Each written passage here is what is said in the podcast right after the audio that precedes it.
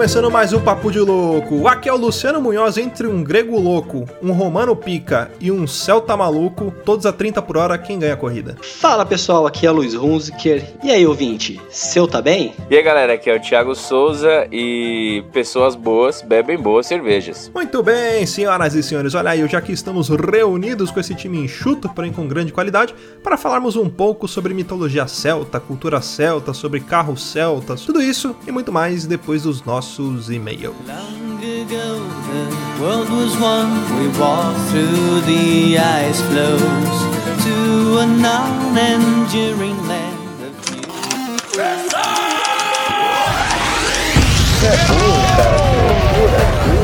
Você é burro, cara. Que coisa absurda.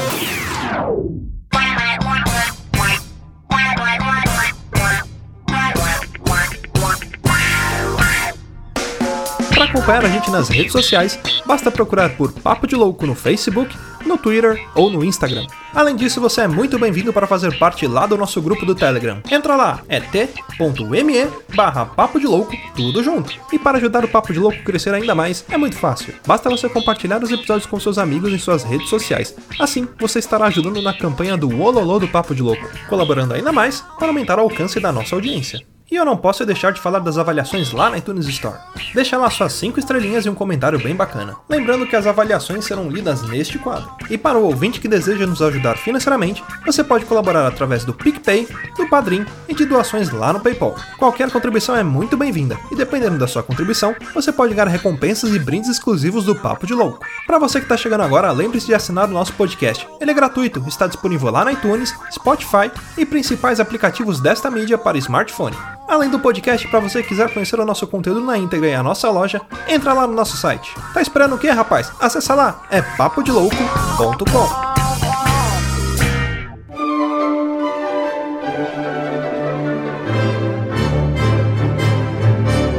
Muito bem, senhoras e senhores, vamos então para mais um quadro de leitura de e-mails, recadinhos e sinais de fumaça aqui do Papo de Louco. E hoje eu tô com ele, o nosso gordinho favorito, o pai do ano. Rudá, como é que você tá, meu querido? Tudo tranquilo? Pô, Lu, tô bem, tô bem, tá com saudade de gravar com você aqui. Pra esse pessoal maravilhoso, nossos ouvintes aqui, tá com saudade, muito saudade. Rudá, lembrando aos nossos ouvintes que quiserem comprar os nossos produtos, nós temos as nossas canecas, camisetas e o nosso Funko Pop lá na nossa loja. Então basta entrar lá em papodelouco.com barra store e comprar os nossos produtos. Olha aí que legal. E essa semana, olha aí que bacana, a gente lançou um sorteio de caneca lá no Instagram. Basta você procurar a nossa imagem do sorteio, marcar os amigos ali e dar um seguir na nossa página. Olha aí que bacana. Você já tá seguindo lá, Roda? Já tá, já marcou alguns amigos lá? Não, então, eu tenho que seguir lá, eu tenho que colocar uns amigos, mas eu vou fazer, vou me empenhar, vou indicar um monte de gente vou ganhar esse bodega aí. Mas não, não vale, pô, você é café com leite, cara. Ó, vamos fazer o seguinte: Porra. se você indicar as pessoas, você ganhar, você dá caneca pra alguém, porque não vale, né? Ah, tá, se eu, ó, se eu ganhar, eu vou sortear alguém. Se Beleza. eu ganhar, eu sorteio alguém de que eu indiquei. Isso, pronto, aí você escolhe. Beleza, beleza, ficou legal assim. É. E como que vai funcionar esse sorteio? Assim que a gente atingir mil seguidores lá no nosso Instagram, eu vou postar um vídeo aí, uma, um vídeo lá no Stories com o, o sorteio sendo realizado e aí a gente vai entrar em contato com a pessoa para que a gente possa entregar para ela, mandar pelos correios ou sei lá, mandar para um chinês através de um trenó, alguma coisa do tipo. Milzinho, sim, já, já tá valendo o sorteio? Isso, assim que chegar no mil eu faço sorteio. A gente já tá muito perto de chegar. Tá, você vai falar que eu também tô ansioso. Quantos que a gente tem lá? Ou só pra quem entrar mesmo? É só pra quem entra lá, tem que dar uma olhada. Mas a gente tá bem próximo. Da semana passada, quando eu comecei o sorteio, ah, a gente já cresceu bastante. Então eu acho que se os ouvintes não correrem, eles vão perder essa oportunidade aí. Ah, Então é. corre, então corre, então corre, indica e vamos ganhar essa caneca aí. E Rudá, vamos então para a nossa leitura de e-mails. Lembrando aos ouvintes que se vocês não quiserem ouvir os e-mails, vocês podem pular para 16 minutos e eu também quero protestar contra acordar cedo na segunda-feira. Lembrando os nossos ouvintes que nesse quadro a gente vai ler as avaliações lá na iTunes Store e os e-mails que foram enviados para contato@papodelouco.com. E olha só, essa semana a gente teve mais uma avaliação lá na iTunes Store de 5 estrelinhas de uma pessoa que mandou o nick pra gente aqui que o nome dele é meio impronunciável. É O S D N S I C W B X I A N Z, sei lá como é que pronuncia isso. Não é, não, não é impronunciável. Se, se, ó, é, atenção, se fala assim, ó, os de si fake news bichians. É isso aí. É isso que se fala. Só não dá pra repetir, mas é, isso que se fala. em algum planeta isso deve fazer sentido, né? Muito sentido. Aqui É. não. Mas lá faz. Olha aí, ele escreveu assim: todos os podcasts divertidíssimos. Uma sugestão: fazer uma segunda parte de histórias sobrenaturais.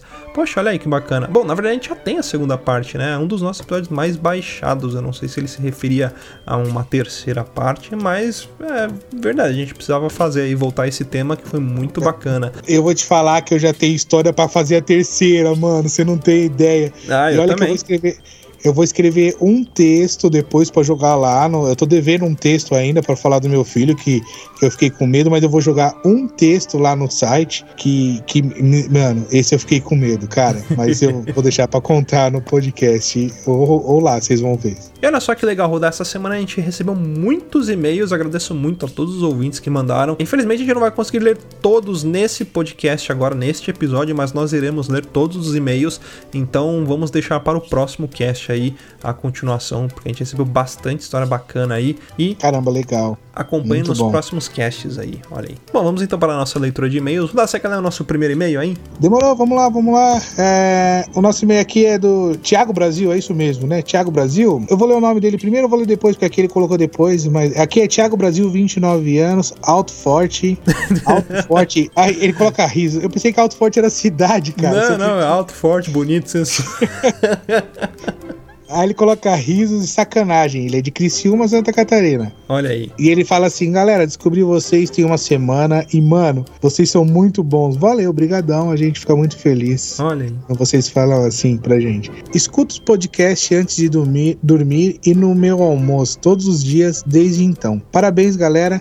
Meu dia fica bem mais legal com as loucuras de vocês que também são as minhas. E Thiago, é, é tudo real, tá, cara? A gente não finge nada, cara. A gente é assim mesmo. O próximo e-mail que mandou pra gente foi o Bruno Trajano, olha aí, de Varjota, interior do Ceará. Olha aí que bacana. Que cidade, que cidade. Sou apaixonado. Bruno, eu tinha que falar isso.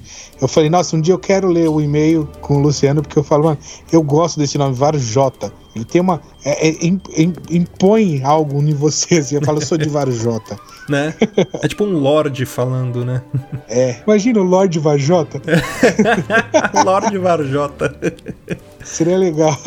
Bom, aqui no e-mail dele ele diz assim: Salve Locks, Bruno Trajano aqui de Varjota, interior do Ceará. E nossa, que programa maluco, hein? Que histórias! É meu tipo de programa favorito. Aproveito para cumprir minha palavra e dividir minhas histórias que fazia tempo que tinha ficado devendo. Bom, para já entrar no clima, compartilho com vocês que sou amaldiçoado para não poder ir em shows. Todos os shows que fui, só fui uns 4 ou 5, em algum momento termino sendo banhado por bebidas alcoólicas. Eu não bebo, então é bem desagradável ter uma pessoa aleatória, na maioria das vezes fora de si, derramando bebidas em você e em estado alterado jogando bebida para cima. Bom, depois dessa cena se repetir em todos os shows que já fui, eu só parei de ir. Introdução de azar feita, divido minha história principal. Eu já tentei fazer faculdade e frequentava o curso de geografia. As pessoas tendem a ser bem políticas nesses ambientes, é verdade. Depois de uma manhã de aula de agrária, existe essa disciplina, cara, agrária, olha aí. Agrária? Que que é? Agra- Não, eu não vou fazer piadinha, não. Deixa quieto, vai embora.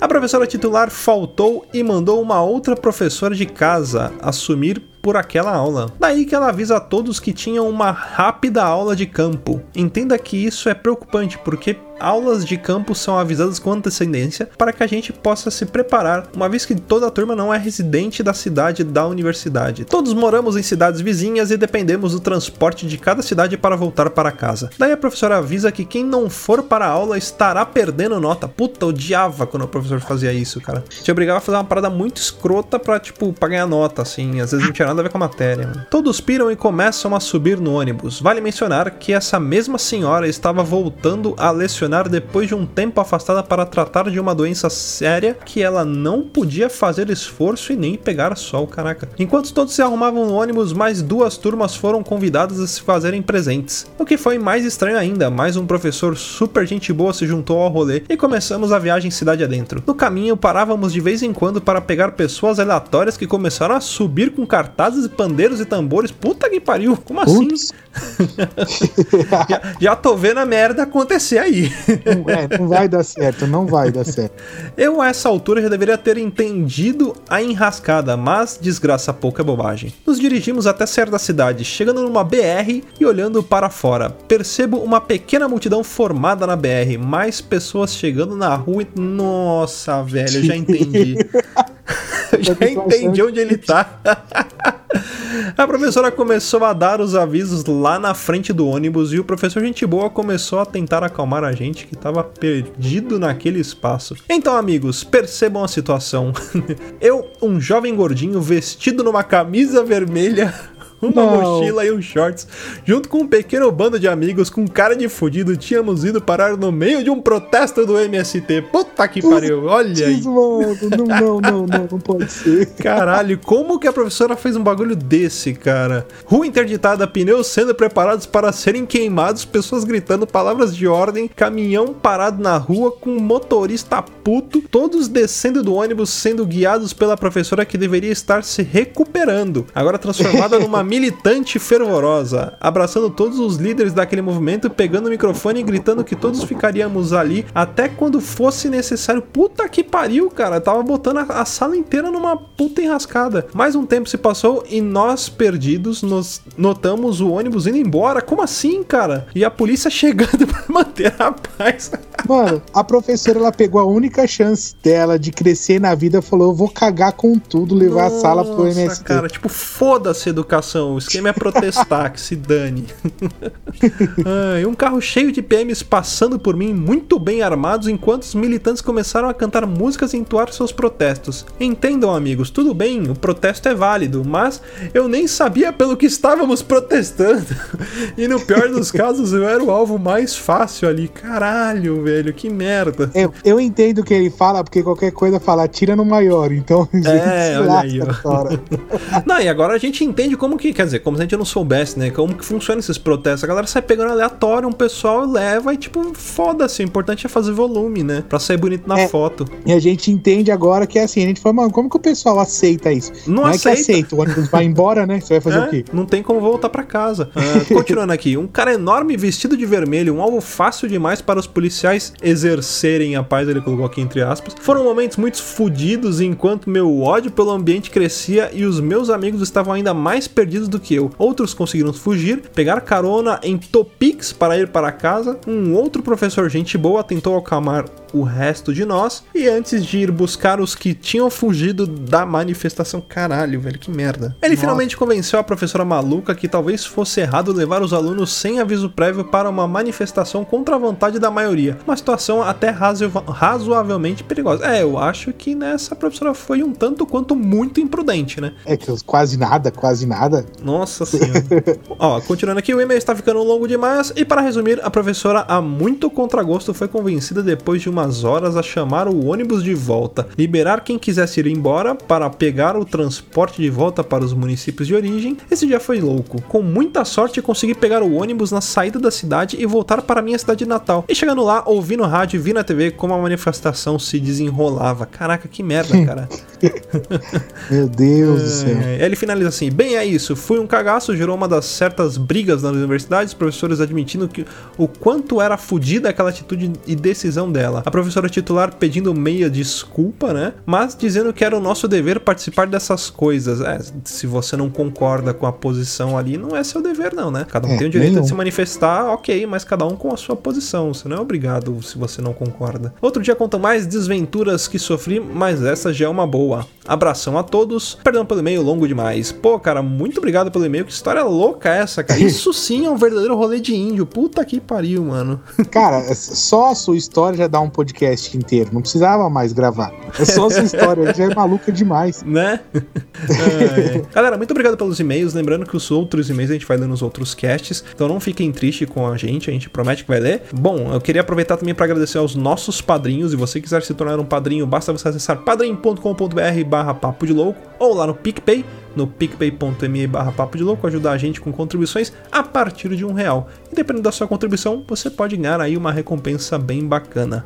E lógico que eu vou aproveitar essa oportunidade para agradecer aos nossos padrinhos. Ô, Rudá, você quer falar o nome deles aí? Não, claro sim, quero, quero sim agradecer, com certeza. Aqui, ó, tenho ah, ao Gustavo Le- Leitão, eu, eu achei demais quando fizeram um comentário, que foi o Luiz que fez no último e-mail, né? Gustavo Leitão, pelo nome dele, eu achei demais. Então, Gustavo Leitão, Yuri de Paula, Pensador Louco, Jânio Garcia, Josivan Pereira, Brendo Marinho, Brendo, um abraço, cara. Sebastião Nunes, Norberto Machado Neto. Olha aí. É isso mesmo.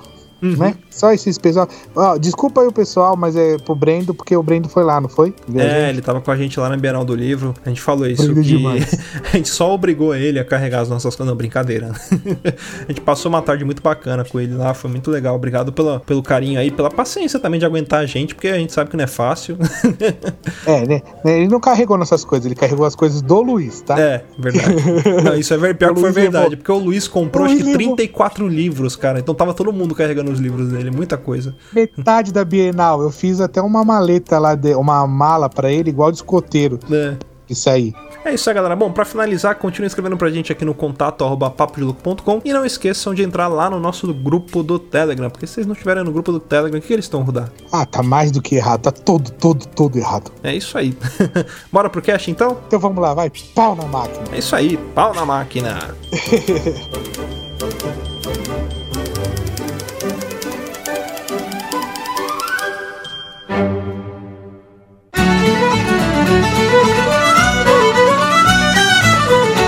começar mais um cast, Luiz. Já começa com suas piadas de Celta aí, vai lá. Sabe quem era o grande homem da- do povo celta? Ah, O Cel Tavares. vamos combinar de não fazer piadas e trocar. Não tem como, né?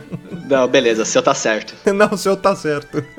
Tá aí, bom, vamos começar a falar então, bater um papo aqui sobre a cultura celta, sobre mitologia celta e tudo mais que engloba isso. É, é legal a gente falar sobre o povo celta porque, aliás, é um povo que na verdade não é um povo, né? Eram tribos que tinham uma coisa em comum, né? Que era a língua e a religião, mas eles não eram tribos que conviviam, né? Às vezes até eles tinham um conflito entre eles, né? É difícil você falar celta e re- representar um povo inteiro, assim, que nem a gente quando fala dos romanos e tudo mais, porque eles eram muito espalhados pela Europa, né? Eles eram nas regiões que formavam ali a Grã-Bretanha, a Escócia, a Irlanda, País de Gales e até mesmo na França tinha muitos povos celtas ali que viviam que acabavam tendo culturas diferentes de- dependendo da região. Então eram Uhum. regiões distantes ali e muitas diferenças em cultura dependendo da região que eles moravam. eles se expandiram até chegar na Turquia, né? E o porquê que são povos distintos e que são chamados de né? A origem da palavra celta, né? Quando a gente fala em inglês, fala Celts, né? Então você vai, vai ouvir muitas coisas falando sobre Celts também, além de celtas. A origem da palavra, tanto grega quanto romana, vamos dizer assim, com o latim, né? Significa estrangeiro, é um povo diferente, ou bárbaro. Também era, um- era uma palavra usada para bárbaro.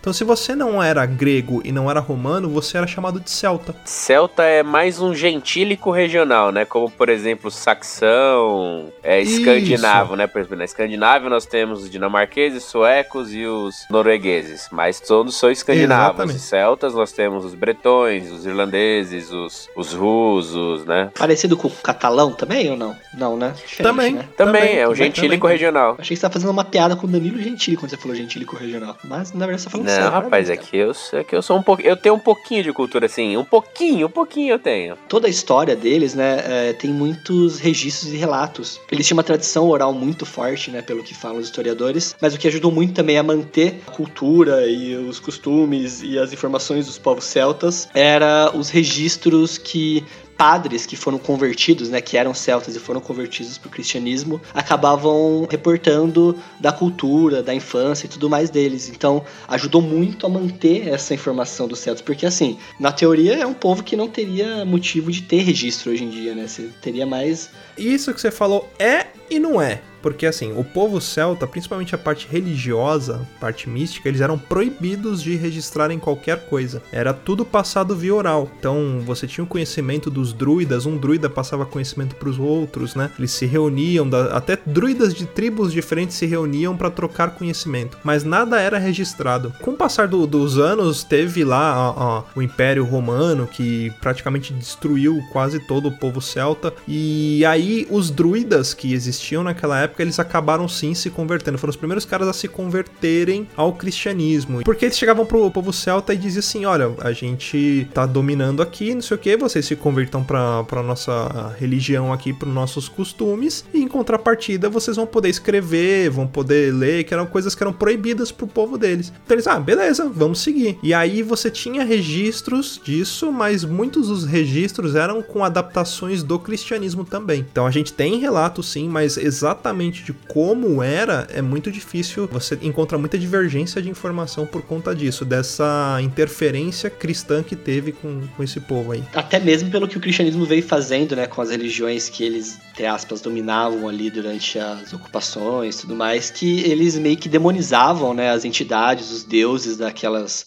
religiões que eram contra o cristianismo, para tentar meio que forçar é, uma conversão ou diminuir o valor daquilo. Então, até mesmo dizem que muitos dos monstros celtas ali surgiram por conta de demonização de deuses ou divindades ou criaturas místicas da cultura celta por conta dos cristãos. Dos cristãos não, né? Dos cristãos. Cristões, cristãos, cristões. É diferente da cultura cristã, que a gente tem mais contato, onde a gente tem a definição do bem e do mal, você tem a representação do bem como sendo, sei lá, Deus, a representação do mal sendo Satã. Na cultura celta, os deuses deles não tinham essa representação de bem e mal. O Deus poderia ser tanto bom quanto mal. Assim como nos egípcios, qualquer cultura pagã, você percebe muito dessa característica, né? Que você tem vários deuses, cada um deles, muitos deles, na verdade, representados por forças da natureza. Então você tem o deus sol, o deus do trovão, o deus da água, o deus do enfim. E na cultura celta a gente tinha essa mistura entre bem e mal. E aí por isso que veio depois a cultura cristã e classificava tudo que era celta como uma cultura má. E aí o que acontece? Uma coisa que até tá presente na nossa cultura hoje em dia, né? Se você vai lá pra Irlanda no dia de São Patrício, né? Tem muito envolvimento desse santo com a cultura celta também. Diz a lenda que ele foi lá pra ilha da Irlanda, que era uma ilha infestada de cobras, e aí ele fez um. Como se fosse um. Uma, não, não, não se diz magia, né? Se tratando de cultura cristã, mas é como se ele tivesse feito algum. É, algum, algum tipo de, de, sei lá, de oração, alguma coisa que ele fez que as cobras abandonaram a, a ilha. E aí você tem a simbologia de que a cobra ela representava a religião pagã. Então, assim, quando, quando São Patrício chega na Irlanda, é como se ele varresse toda a religião pagã e fortalecesse o cristianismo ali. E é o que ajudou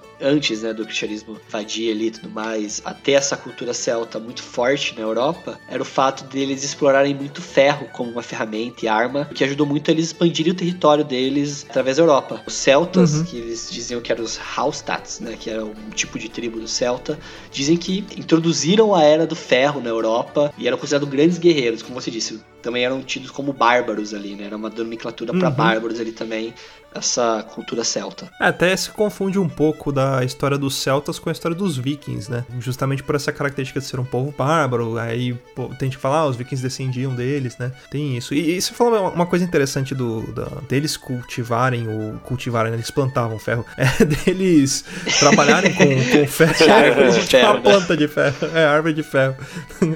que eles colocavam muito a marca da arte deles, né? Eles não tinham tantos registros escritos, mas eles tinham um registro da arte dele. Então você vê aquelas linhas entrelaçadas, é muito forte, é um, é um tipo de, de assinatura da cultura celta, né? Que aí isso sim passou pros vikings, para diversos tipos de povos que você encontra. Toda vez que você vê uma arte que você tem ou coisas que simbolizam três, né? Como aquele, aquele símbolo lá do, da série Dark também, né? Que é aquele símbolo do infinito de três pontas, vamos dizer assim. Também é um símbolo celta, né? Que vem da origem da arte deles e que é uma forma forma de você reconhecer. Você não tem muitas coisas, eles faziam a arte deles, mas não eram coisas monumentais, não faziam estátuas, construções, eram só pequenos objetos que hoje em dia a galera acha muito com escavações em, em sítios arqueológicos, essas paradas assim. Sim, e assim, o, a questão do cristianismo ter querido vir dominar é porque diferente do, do que acontecia no Oriente Médio, os romanos, né, que é quem o, o a, a, civilização que difundiu, né, o cristianismo pelo mundo devido às campanhas de, de conquista, né? No Oriente Médio, se você quisesse ter uma outra outra religião que não fosse a dos romanos, no caso ainda era aquela religião pagã, né? É Júpiter, Marte, né? O cara pagava uma taxa e os romanos deixavam ele ter a religião dele. Quando lançou-se a campanha para conquistar a Grã-Bretanha, não foi feito isso.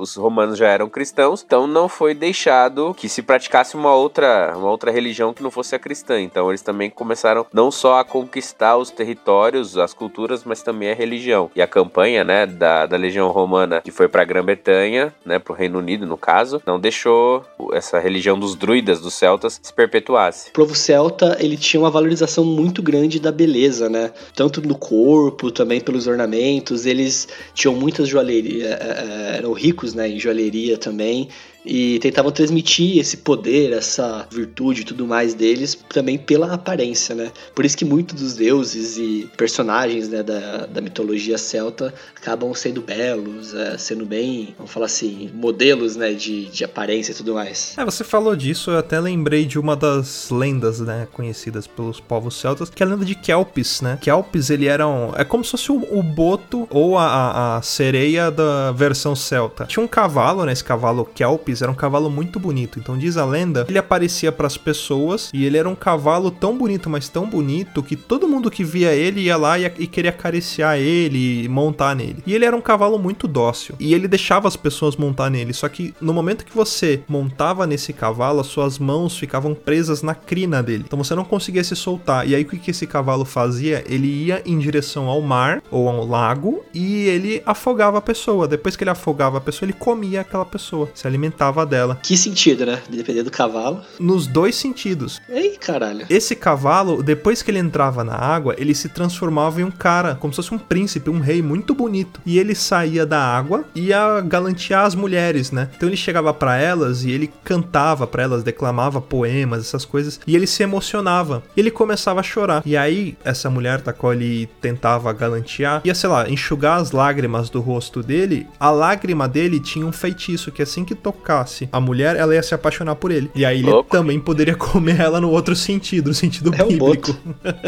É o boto, é, mistura muito com a lenda do boto. A gente vai perceber que quando a gente começa a falar de culturas muito antigas, elas se mesclam muito com coisas da nossa cultura. É muito engraçado falar sobre isso, porque até, tem até um, um estudo que fala de consciência coletiva, né? Que como que povos em diferentes continentes eles têm a mesma percepção de mundo, sei lá, de evolução de espécie, mesmo tendo uma distância distância muito grande, eles evoluem mais ou menos do mesmo jeito na mesma época. É, é bem engraçado falar sobre isso. Eu te respondo. Como?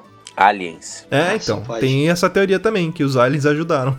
Mas do, do Kelps, é, eu lembro que na lenda também falava como você pode identificar se é ele ou não. Falavam uhum. que se a crina tivesse pingando, né, tivesse molhada, era porque era o Kelps. E se ele tivesse na forma Exatamente. humana, geralmente ele tinha guerras, né, na cabeça, uma coisa assim. É, tinha algas, né? A Kelps, se eu não me engano, é, se eu não me engano, Kelps, além de ser uma raça de cachorro, se você procurar no Google, é, se eu não me engano, quer dizer dizer algas no, no idioma deles lá. E existe um prato chamado kelps também que é feito com algas, que é uma alga bem diferente da, da alga japonesa, assim, que a gente costuma comer em misoshiro, essas coisas. Dizem que é muito bom também, que é bem saboroso, que é um prato comum, principalmente do pessoal lá da, da Irlanda, esse povo assim. As lendas, né, da mitologia celta, elas acabam se misturando muito, né, com outras lendas que nós possuímos. Uma delas também que é muito, vou falar assim, se você olhar ela, você vai encontrar muito de de outras histórias é da Dergdu, que falam que é lenda, que seria mais ou menos o que o vampiro é para nós, para os irlandeses, que é uma mulher que ela é, seduzia o homem e depois que ela seduzia, o cara se apaixonava pela sua beleza e era meio que um pacto, né? O homem ficaria rico, teria tudo que ele quisesse, só que no momento que ele deix... ela deixasse ele, esse cara ia ficar tão, tão, tão triste que cometeria suicídio. E nisso, na verdade, a pessoa ia atrás dela e virava meio que um escravo dela, ela sugava o sangue do cara cara, na verdade, era o que ela usava pra poder continuar bela e continuar tendo a inteligência e tudo mais dela. Ela trocava essa servidão do cara pra ter a inteligência e o conhecimento dela. Inclusive, ela não é um- uma, uma entidade, né? Ela é um tipo de, de monstro, né?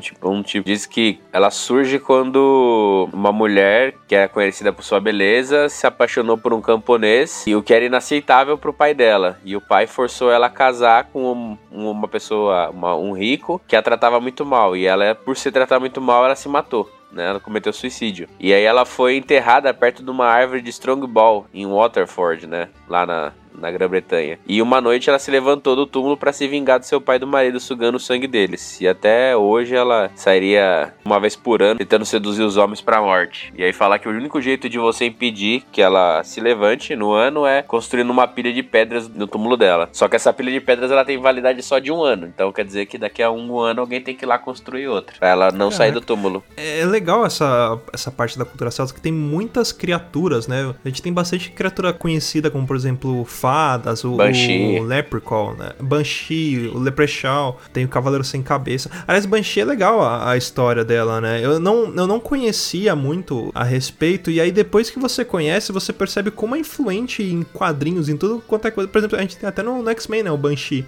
Sim, eu lembrava dele só. A lenda da Banshee é a lenda de uma de um espírito, né, que ele traz a mensagem de morte. Então é um espírito de uma mulher que ele pode se apresentar tanto como uma jovem, uma mulher de adulta ou como uma velha. Quando você escuta o grito da Banshee, é, significa que ela vem trazendo a morte. Então se você apenas escuta o, o grito, é, significa que essa morte é para alguém muito próximo a você. Se você vê a Banshee ela grita para você, significa que você vai morrer. E, Aliás, tem até uma história que conta a respeito de um homem que ele tinha quatro filhos e uma esposa. E aí ele perdeu três filhos e a esposa dele. Então vivia ele e apenas o filho mais novo dele. E certo dia ele escutou o grito da Banshee. E como vivia só ele e o filho dele, ele na hora sacou: é meu filho que vai morrer. Então ele passou a vida toda procurando a Banshee para que ela gritasse para ele para que ele morresse no lugar de- do, do filho de- dele. Nesse tempo em que ele procura pela Banshee, ele encontra diversas pessoas. E aí depois ele descobre que uma dessas pessoas com quem ele encontrou no meio do caminho, que ele se afinizou, essa pessoa morre. Então você tem uma, uma lição também por trás de todas as lendas celtas, né? Que essa é mais ou menos que assim, se você procurar se sacrificar, você pode beneficiar, no caso ele beneficiou o filho dele, porque ele conseguiu salvar o filho dele, e ele também se salvou. Tudo isso por conta do sacrifício que ele fez de tentar ir lá aparecer pra Banshee para que ela gritasse pra ele não pro filho dele, né? Isso, Então exatamente. é, tem sempre essa lição de, de moral, assim, bem legal. E da Banshee também, as lendas falam que ela costumava ser vista andando junto do Dullahan também, né? Que seria Uhum. o cavaleiro sem cabeça pra nós aqui. Que ele vinha puxando uma carruagem negra com seis cavalos negros e chicoteando os cavalos com uma coluna espinhal humana. Ou seja, o Dullahan é zica. A Banshee tinha esse, essa coluna, né? Então, acho que eles dividiam, acho que era a mesma. Era um chicoteando o outro ali. Era uma puta. E é um emprestava pro Hum. Quem acha que 50 tons de cinza começou agora, tá errado, meu amigo. Tons de cinza começou já na Irlanda ali, mitologia celta. Mas o Cavaleiro Sem Cabeça, cara, é muito legal a ideia dele, que seria um cavaleiro que, como diz o nome, não tem cabeça, e ele não para de cavalgar. Falam que se ele parar de cavalgar, uma pessoa morre, entendeu? E tem muito filme, tem aquele filme do Johnny Depp também, que fala do Cavaleiro Sem Cabeça e tudo mais. Sim, é, bem legal. É muito legal, cara, a ideia do, do personagem, né? Do personagem não, da, do monstro, né? E, E e você ele- sabe por que, que ele fica no cavalo, né? É, dizem que ele era um cavaleiro, que ele foi decapitado mesmo, só que ele não teve uma morte completa, porque o corpo dele permaneceu em cima do cavalo. Então, tipo, ele não caiu. Uma das formas de você derrotar o cavaleiro é você tirando ele do cavalo, porque aí no momento que ele, que ele sair do cavalo, ele completa o, o ritual de morte dele. Então, e o Dullahan também, as lendas contam que ele era o primeiro bully da história, né? Que é o cara, primeiro cara que fez bully aí na história da humanidade, porque falam que ele jogava baldes de sangue nas pessoas por quem ele passava. E se você ouvisse ele chamando o seu nome, quer dizer que você estava na filinha da morte aí pra morrer. Vixe, Aí, ó, da onde vem Carrie a estranha. tá vendo? Então, ele é um bully, é um filho da puta. Tem um que eu achei muito legal, é o Kaord Hanak. Uma entidade considerada a mãe do diabo, né? Um demônio que foi combatido pelo São Patrício, né? Pelo St. Patrick's, quando ele baniu as serpentes pra fora da Irlanda, né? Que ele tava num, num monte, né? O São Patrício tava num monte, andando pelo monte. Quando ele expulsou as serpentes, expulsou também os demônios, né? Pro mar. Só que um demônio conseguiu escapar, que é o Kaor Tanak. É, a Cospe Fogo, né? Ela disse que ela deslizou uma, por uma montanha para longe do santo, né? Do São Patrício. E ele perseguiu ela em cima do cavalo, né? Só que após uma longa perseguição, St. Patrick, né, São Patrício, ia precisar de água para matar a sede dele e do cavalo. E o demônio, né, a Kahortanak vendo isso, todo poço que ela passava, ela cuspia fogo para zoar água, né, pro, pro São Patrício não poder beber, para envenenar também. E aí quando depois de muito orar, né, a perseguição que durou não sei quanto tempo aí, São Patrício chegou a Rock Rock, né, uma, uma cidade chamada Rock Rock, que seria a pedra do, do gavião, é, onde ele esperou pelo demônio quando ela chegou, ele pulou para fora do esconderijo e baniu ela com uma única palavra, né? Ela se afogou na água, né? Se afogou na água. Chegou e falou, vaza.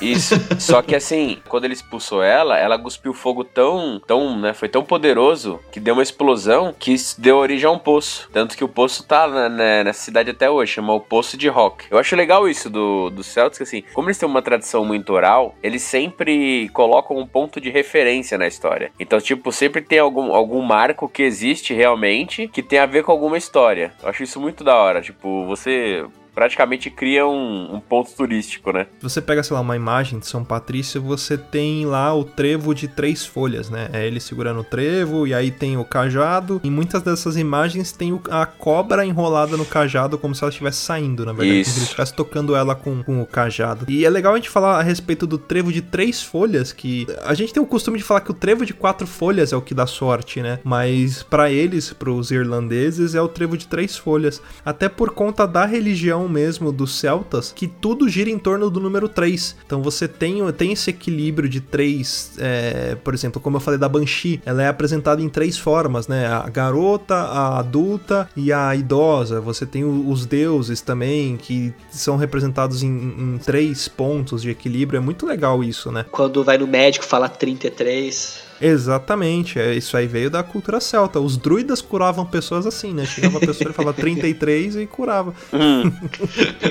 E mais uma vez tem algo a ver com a Santíssima Trindade também do cristianismo, né? Aquele negócio que Exatamente. ideias surgem em, em, pontos diferentes, sem contato, mas são ideias muito parecidas. Ou, ou às vezes até foi uma adaptação, né? Assim, não, não falando de um ponto de vista religioso, mas você falando de um ponto de uma vista derivação, histórico. Né? É, uma derivação. Da mesma forma como a gente tem o feriado de Halloween, é o dia depois do dia de Todos os Santos, né? É algo que veio da cultura pagã e que foi meio que absorvido ali pra cultura cristã. E Sim. se criou um feriado depois disso, né? Tem muita coisa assim. Que a maioria dos feriados é, cristãos, eles foram, eles são derivados do feriado, feriado pagão. Até o próprio Natal, por exemplo, né? A data de nascimento de Cristo, historiadores falam que na verdade estima-se que foi fevereiro ou sei lá que mês, mas não foi 25 de dezembro. Todo mundo sabe que não foi 25 de dezembro. Mas a mitologia celta, ela, como você falou, Luciano, brilhantemente, como os nossos colegas de mesa aqui, que são especialistas nesse assunto, a gente tá debatendo aqui. O 3 é um número muito presente mesmo, né? Até por isso que nós estamos gravando em 3 hoje, né? Exatamente. Caralho, essa foi sem querer, mas deu muito certo.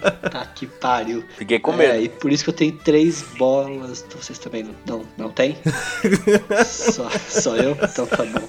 Não, não. É, mas até mesmo as lendas, né, envolvem muitas vezes três filhos, ou então representação de três mulheres. Tem até uma deusa, não vou lembrar o nome dela agora, que tem uma versão dela que são três mães, tipo, juntas, animais com três chifres, monstros com três cabeças. Isso aí é muito comum, cara. É, até mesmo muita simbologia deles também levava esse número 3, né? Que nem o Luciano falou. O trevo de três folhas, mas até o número 3 explícito mesmo ali. Tudo era em torno do 3, cara. Eu não sei se era uma obsessão ou se era sacanagem. O mais provável é quem sabe. Exatamente. Ou pode ser que sim. Deus me livre, mas quem me dera. Nem sim, muito pelo contrário. Mas uma história, cara, que eu acho muito legal da mitologia celta é o do Cão de Culan. Fala da história de um herói, né? Que é o Cuchulo. Cuchulo, sabe ele também? Não sei. Kukhulain, Kukhulain. CH não, não junta. É igual o Tuata de Dana, é Turra de Dana, Tuta de Turra de Dana. O, o H e, o, e a letra anterior não se juntam. E é daí que a gente descobre por que que no francês eles não falam um monte de letra. Não, no francês é de sacanagem, né? Mas na história da mitologia celta também tem uma versão ali da Ilíada grega, né? Onde o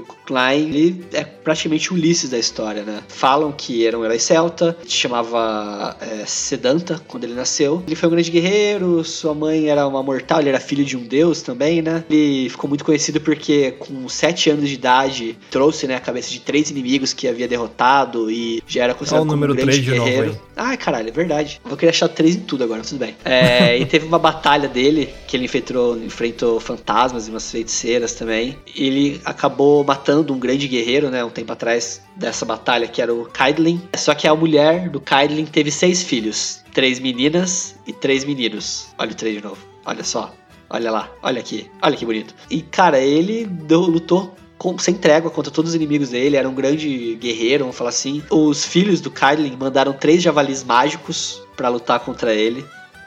Ele lutou durante três dias, olha só de novo. Ninguém teve coragem de tentar atacar ele e tudo mais. E aí a filha do Kaidlin tomou, virou um corvo, pousou numa pedra é, onde ele tava e acabou matando ele aos 27 anos de idade, um número dividido por 3 ali. Então o Klein tá tudo ligado com ele no 3, o bicho é 3 vezes 3 ao cubo é 27. Ai, que beleza. É isso aí, cara. O 3 tá lá. Caralho, pior que é verdade, cara. Você começa a ler, fica Não, é verdade. Não, é muito 3, É, e cara. é legal, é legal que do, do 3 também, é, e dos corvos que você falou, tem um presságio, né? Que diziam que os romanos, eles tinham medo dos corvos, né? Por isso que o corvo, ele na natureza, ele é um animal dó, assim, dócil, entre aspas, né? Não é uma ave, tipo, não é uma águia que vai te atacar e te matar. Ele é um animal até que sociável, né? Tem até vídeos na internet você pega do, de corvo tentando falar, né? Eles imitando a, a voz do ser humano. Os romanos, eles acreditavam que quando eles avistavam os corvos, né, ou até três corvos, era um sinal muito ruim.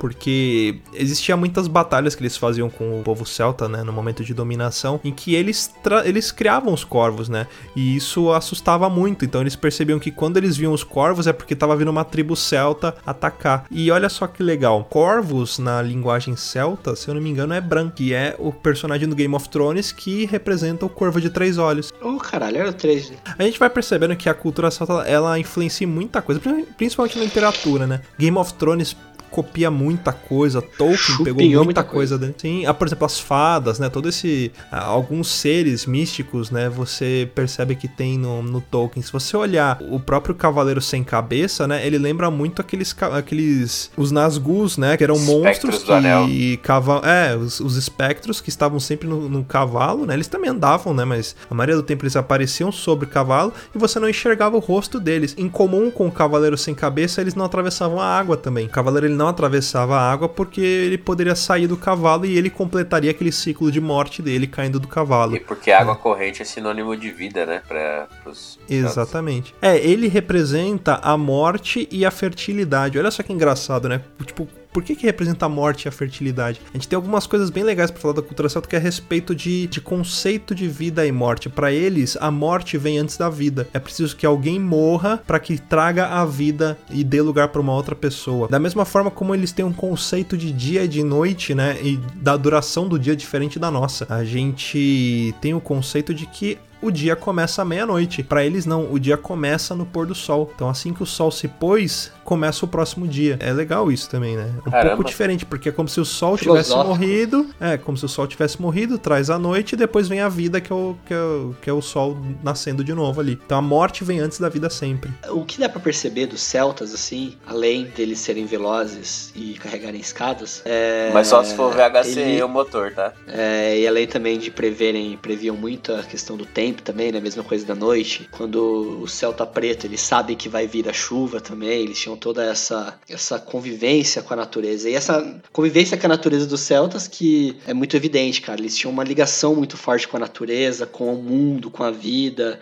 Era uma, claro, com as diferenças, né, entre as regiões e tudo mais, mas isso pelos druidas e tudo mais era muito valorizado, né? Dá pra perceber muito isso, essa valorização dessas questões. Aliás, falando de, de druidas, é legal a gente falar um pouco a respeito também do, da, da parte mística, né, da religião deles, né. Dizia que os druidas, eles tinham os poderes, sei lá, de se tornarem imortais, de ficarem invisível, um monte de coisa de, de conceito de magia que a gente tem, né, quando a gente pega um livro de ficção e lê, foi extraído dali, daquilo que eles diziam que faziam. É bem legal porque a magia também ali, ela, ela existia toda essa lenda, mas ela era, ao mesmo tempo era muito sutil. Por exemplo, um druida chegava para você e falava assim: "Não pensa em um elefante. Qual é a primeira coisa que vem na sua cabeça? Um elefante". E aí ele falava: "Ah, isso foi minha magia". Tipo, de uma certa forma, ele te induziu a algo e aí você agia daquela forma, né? Talvez até arriscaria dizer que de uma maneira bem esdrúxula, nessa né? Magic me perdoe, mas ele usou um tipo de hipnose ali, né? Uma, uma forma de indução. E aí ele dizia que aquilo era a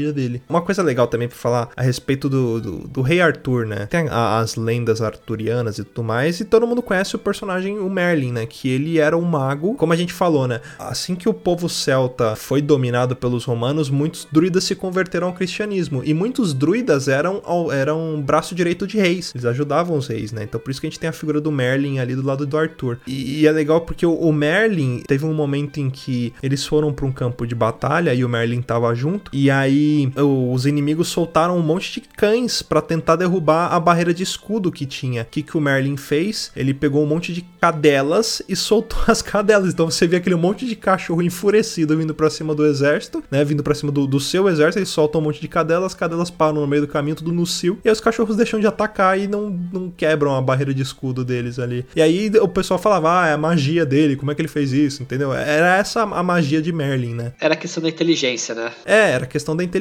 né? Mas todo mundo sabe que Arthur não, não existe provas de que ele realmente existiu, né? Isso vem de lendas, né? As lendas arturianas, né, são muito divergem muito e acabam se perdendo ali na história, né? É difícil afirmar que existiu realmente um rei Arthur ou um Artorius ou qualquer coisa ali que existisse naquelas ilhas britânicas e que governou ali. Mas fato é que é, é evidente que essa, essa base mitológica celta é muito forte na, na história do Rei Arthur, né? Então, tem a história do Rei Arthur, tem o conceito do Merlin, tem o Arthur, o grande líder, né, o grande libertador ali dos povos das Ilhas Britânicas. Tem a Morrigan também, que também faz parte da história de Arthur ali. Dizem que foi a Morrigan quem, quem matou, né, na história que eu falei do Klein ali, a que virou corvo e matou ele foi a Morrigan, pelo que dizem as lendas. Então, é, tudo isso vai se ligando. São muitos personagens assim que a gente conhece mais pela literatura ou por alguma adaptação da mitologia, só que eles têm uma base nessa nesse esse conceito celta aí. Até um outro que também tem uma base no conceito celta, é difícil a gente pensar nisso, é o Conan. O Conan, é, dizem que ele faz parte da, da história do Demri, é, que seria um poeta e druida que vivia na floresta, e ele tentou pescar um salmão, que era um salmão mágico, salmão do conhecimento. Aí foi lorota também, né? Que nem o Merlin ali da, da, do Pensa no Elefante, que eu vou falar que é elefante. É, o salmão que daria toda a sabedoria do mundo, nananã, e esse Demri ofereceu para um garoto garoto chamado Finn para ele cozinhar, fazer o, o, preparar esse peixe especial. Demri é, acabou queimando, né, o dedão, lambeu o dedão e adquiriu todo o conhecimento do mundo. O, ele acreditou com os dons do salmão que ele ganhou, ele virou um grande guerreiro e caçador, um grande atleta e tentou e conseguiu impedir todas as invasões, né, na Irlanda ali. E ele lutava ao lado dos Fians, né, que eram os seguidores dele. Então tinha uhum. o Darmaid, que era um cara que era um grande lutador ali, tinha o Gulmak Morna, que também era um cara é, muito forte, e tinha o Conan, que era um cara mau, que trapaceava, mas também era um grande guerreiro, e todos eles lutaram juntos ali, Finn e os seus Fians. Você falou da, da Morrigan, mas é legal também pegar a associação com Game of Thrones, né? É, o nome dela significava a Grande Rainha, e ela usava um vestido vermelho, né? Uma, uma capa vermelha, e quem no Game of Thrones que usa roupa vermelha também, tem aquele cabelo vermelho, né? Que também se transforma, não num corvo, mas ela se transforma numa... Na verdade, ela é uma velha né? E, e, se transforma numa jovem, aquela rainha vermelha lá também, né? A Melisandre. Exatamente. Melisandre eu penso no Twister, lembra do Twister? Uhum, do Sander. Do Sander, é, Melisandre. A questão do povo celta é, é interessante ver como ela foi se diluindo né, em outras mitologias, é, esses conceitos da mitologia celta, como ainda é muito obscuro né, o que a gente vê da mitologia deles. Tem, tem gente que fala que até hoje que são druidas, que tem gente que faz rituais lá no Stonehenge e tudo mais. Ela tá presente até nos dias atuais, né, cara? Você vê que quase tudo em volta da gente tem influência de, de culturas antigas do mundo todo, né? Até alguns rituais, por exemplo, a gente pega os rituais do, dos vikings, né? O ritual de casamento é o mesmo ritual que é feito hoje em dia, né? Que são questão de, de você usar aliança, né? Essas coisas são coisas que vieram do- dos povos vikings, né? A cultura celta tá tão presente que você vê ela no videogame e inclusive no Papo de Louco. Olha só que engraçado, Pra você ouvinte que ainda não faz parte da campanha, é só você aderir à campanha do Ololô do Papo de Louco, porque pra quem não lembra, aquele padre que falava o Ololô, ele era um padre celta. Então você aí que está explodindo sua cabeça agora, descobrindo a origem do Ololô, aproveita e já apresenta esse podcast pros seus amigos. Então, o Ololô do Papo de Louco, 100% celta.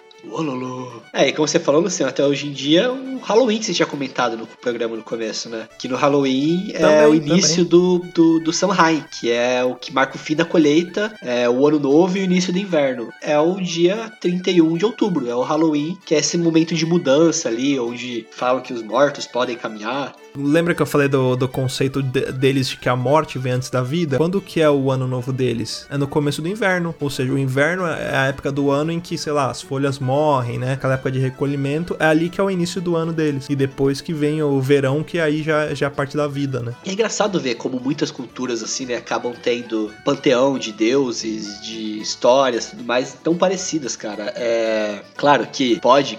Logicamente existir influência que falam que os egípcios, os gregos tiveram contato com os celtas e tudo mais, os romanos, né? Que esse é fato que teve. Mas é engraçado ver como essas histórias se misturam, né? Então, às vezes você olha ali uma divindade, olha um monstro, um deus e tudo mais, e ele se assemelha muito, ou ele basicamente é uma versão ali de outro. É, por exemplo, esse ladrador da mitologia celta, que é um monstro que tem cabeça de serpente e corpo de, acho que de leopardo, se eu não me engano. E lembra muito que é a questão da, da quimera e de outros animais também que são essa mistura, né? Que também vem de, de bichos da mitologia suméria também, né? Que tinha essas criaturas. Sim, sim, que essa toda essa mistura, né? Essa coisa que é assustadora, né? A, a pior parte de tudo que pode existir. Então, a o besta ladradora é a cabeça de cobra, corpo de leopardo, a parte traseira de um leão e os cascos de um cervo. Falam que é o- a união, né? O resultado da união de uma princesa com um demônio. Então, seria, na verdade, o que existe de pior ali, a coisa ruim. Até o, o dragão chinês, cara, vocês sabiam disso? Que o dragão ele é composto de partes de animais. A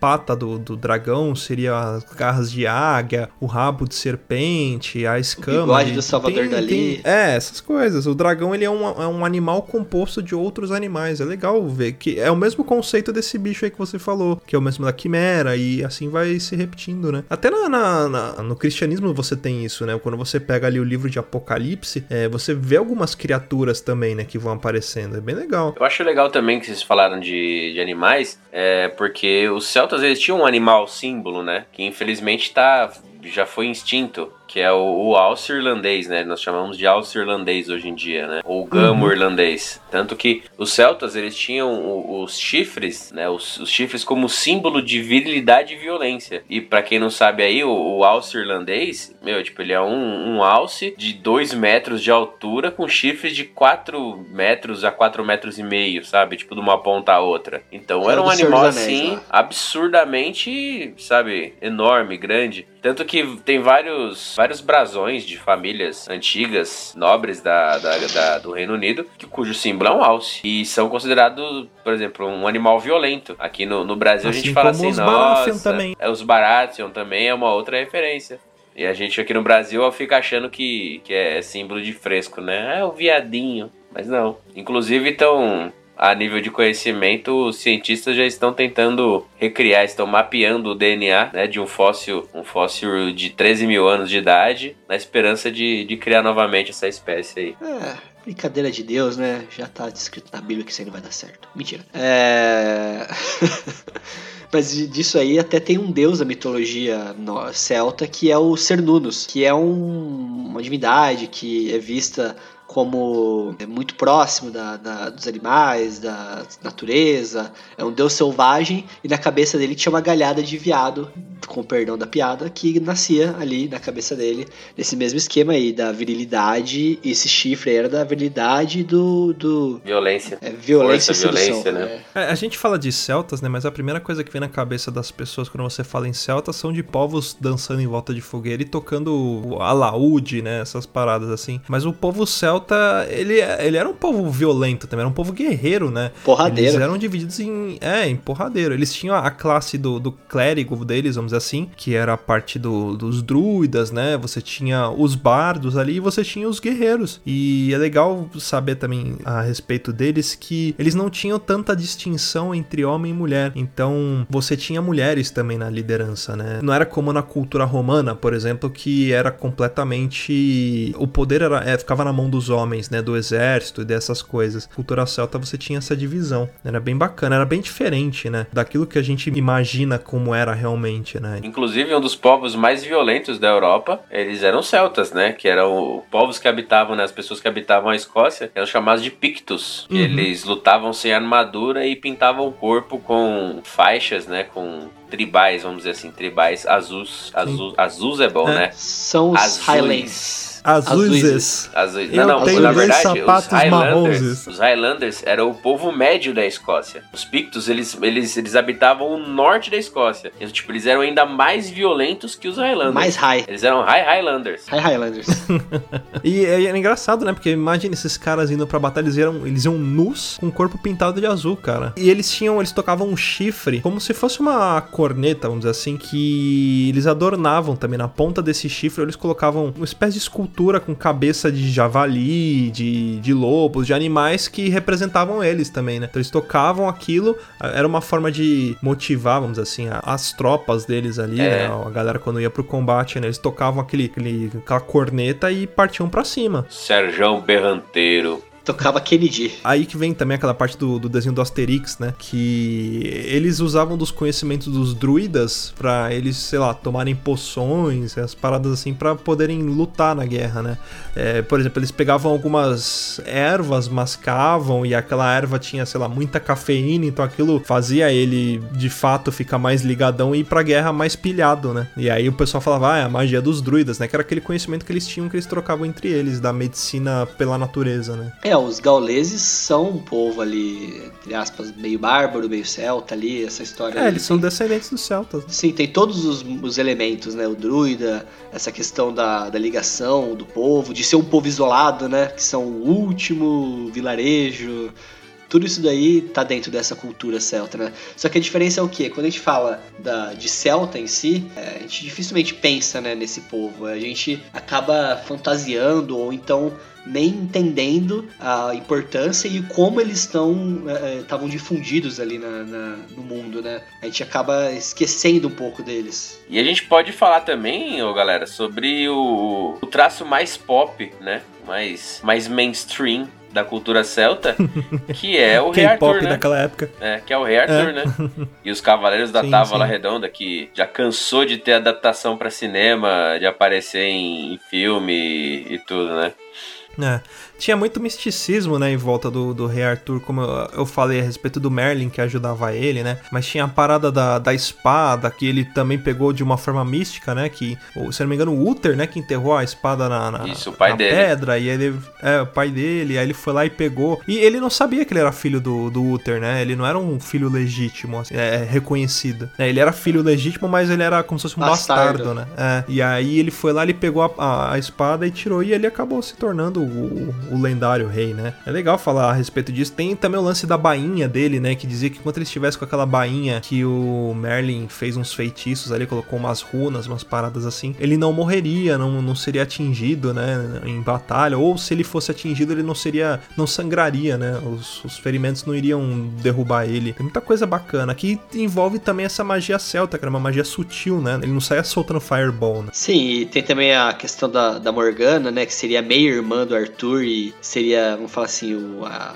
uma rival dele ali, né? Que, que, tenta na- na- nas lendas combater, vamos falar assim, a, a figura do Arthur, né? Mesmo sendo bem próxima dele. É aquele, aquele personagem que é meio dúbio, que é a palavra? Não sei se é dúbio. É, eu acho, acho que é dúbio, porque assim, ela, dependendo da versão que você pega da, da história, né, de Arthur, ela pode ser um personagem bom ou um personagem ruim. Por exemplo, tem um momento em que ela tira a bainha do Arthur e fala pra ele, ó, a partir de agora você se tornou um mortal mortal, né? Então, se você quiser sobreviver a uma batalha, você vai ter que lutar de verdade. E aí nisso ele luta e é como se ele, se ela falasse para ele, agora eu tô te passando uma lição para que você realmente seja o que você tem que ser, independente da magia ou não, né? Você tem que ser foda porque você é foda e não porque alguém fez uma magia para que você seja foda. E também tem na história a questão também da Genevieve e do Lancelot, né? Que fala que o Lancelot era o maior fura-olho, né? Gostava de atravessar os outros ali e que era queria dar um trato ali na esposa do Arthur ali, na Genevieve lá. Tanto que tem um livro que eu nunca li, mas todos falam que é muito bom, que é As Brumas de Avalon, né? Que conta muito esse lado das mulheres, né? Da, da, de Avalon, dessa lenda arturiana aí, que eu não li, de novo, vou repetir, se alguém falar que é uma bosta o livro, não tô recomendando. Eu estou falando que é um livro que trata desse período aí muito famoso, não, não sei se vocês É já de um leram. ponto de vista, é de um ponto de vista mais da Morgana, um ponto de vista mais feminino, né? Isso, então, do- da Morgana e das outras mulheres, se não me engano, também, né? Da própria Genevieve também, do ponto de vista das mulheres de Avalon. Outra influência que a gente pode perceber, tanto na história de Arthur, assim, é, em relação ao, ao cristianismo se fundindo, é a introdução do cálice de ouro na, na lenda, né? Que eles diziam que era o cálice que Jesus usou na Santa Ceia, que não sei o que. mas também na cultura celta existia esse conceito do cálice, que na verdade era um caldeirão, que dizia que eles tinham um caldeirão, que era o caldeirão dos druidas, que eles preparavam poções e que esse caldeirão tinha o poder de curar as pessoas, né? Então que na verdade não era um cálice, sim um caldeirão que ele possuía. Mas aí veio a influência cristã e misturou essa lenda do caldeirão com a, o, o que veio, veio escrito a respeito do cálice sagrado da Santa Ceia. E aí misturou a cultura. Até nessa mistura que eles falam aí, é, na- nessas versões aí que aparecem, dizem que o Galahad, o filho, o filho do Lancelot, é quem encontrou o Santo Graal também. Aí, Sim. se é verdade ou não, só o destino irá nos dizer. É que todo mundo acha que o- os cavaleiros não. Os cavaleiros da Távola Redonda, né? A- Acho que é a, a ordem de cavalaria mais, mais famosa aí do mundo. que Todo mundo conhece. É, todo mundo acha que os cavaleiros não têm nenhum vínculo entre si, né? Mas do contrário, assim, eles têm muito vínculo, né? Porque tem um é pai do outro, um é filho bastardo. Inclusive, o, ca- o, o cavaleiro que mata o rei Arthur é, fi- é um ba- filho bastardo dele com a Morgana, que é o Sir Mordred, né? Eles chamam de. Até inclusive o, o jovem chifre, né? Tão malvado e violento que ele era. Novamente, em alusão de que chifre era um sinônimo de violência, né? Foi- acho que o Luiz, acho que foi, não foi o Galahad que foi que encontrou, foi o Sir Percival, né? Foi o Percival Gaulês que. O Galahad, ele era filho. Dizem que ele era filho da Guinevere com o, com o Lancelot. Com o Lancelot. Mas seja, é, tem versões que sobrinho, falam que né? foi ele quem encontrou. Sim, aí tem o, o sobrinho do rei Arthur, que é o Gawain, né? O Lancelot, que é filho, filho legítimo também da. Ele é meio irmão do Heitor e pai do Galahad, né? Ele foi criado pela Viviane, próximo do lago, aonde o rei Arthur tirou. Dizem que é onde estava a pedra, né? Era uma pedra que estava num lago onde é, estava a Excalibur, uma, uma das espadas mais famosas do mundo aí, né? Esse negócio da Excalibur também, da espada da, da água, né? Dizem que era outra, outra espada também, dependendo da versão da história que você pega. Dizem que existiam duas espadas. Uma era a Excalibur, que é aquela que o Uther fincou na pedra e ele pegou. E a outra é uma espada que ele ganhou da Dama do Lago, né? É, e tem gente que fala que a espada que ele ganhou da Dama do Lago era a Excalibur. Então é, é muito contraditória as histórias sobre o Rei Arthur, né? Mas acho que assim, sobre o Rei Arthur, tem muita coisa bacana pra gente falar. Aliás, merecia até um cast a respeito disso pra gente poder falar, trazer muita coisa aqui. Infelizmente, nosso tempo tá acabando, né, pessoal? Então a gente vai ficando por aqui. Mas a gente já deixa essa oportunidade pra gente falar sobre Rei Arthur e outras coisas também lendárias no próximo cast. É isso aí, vamos que vamos. Até semana que vem. Beijo na bunda e tchau.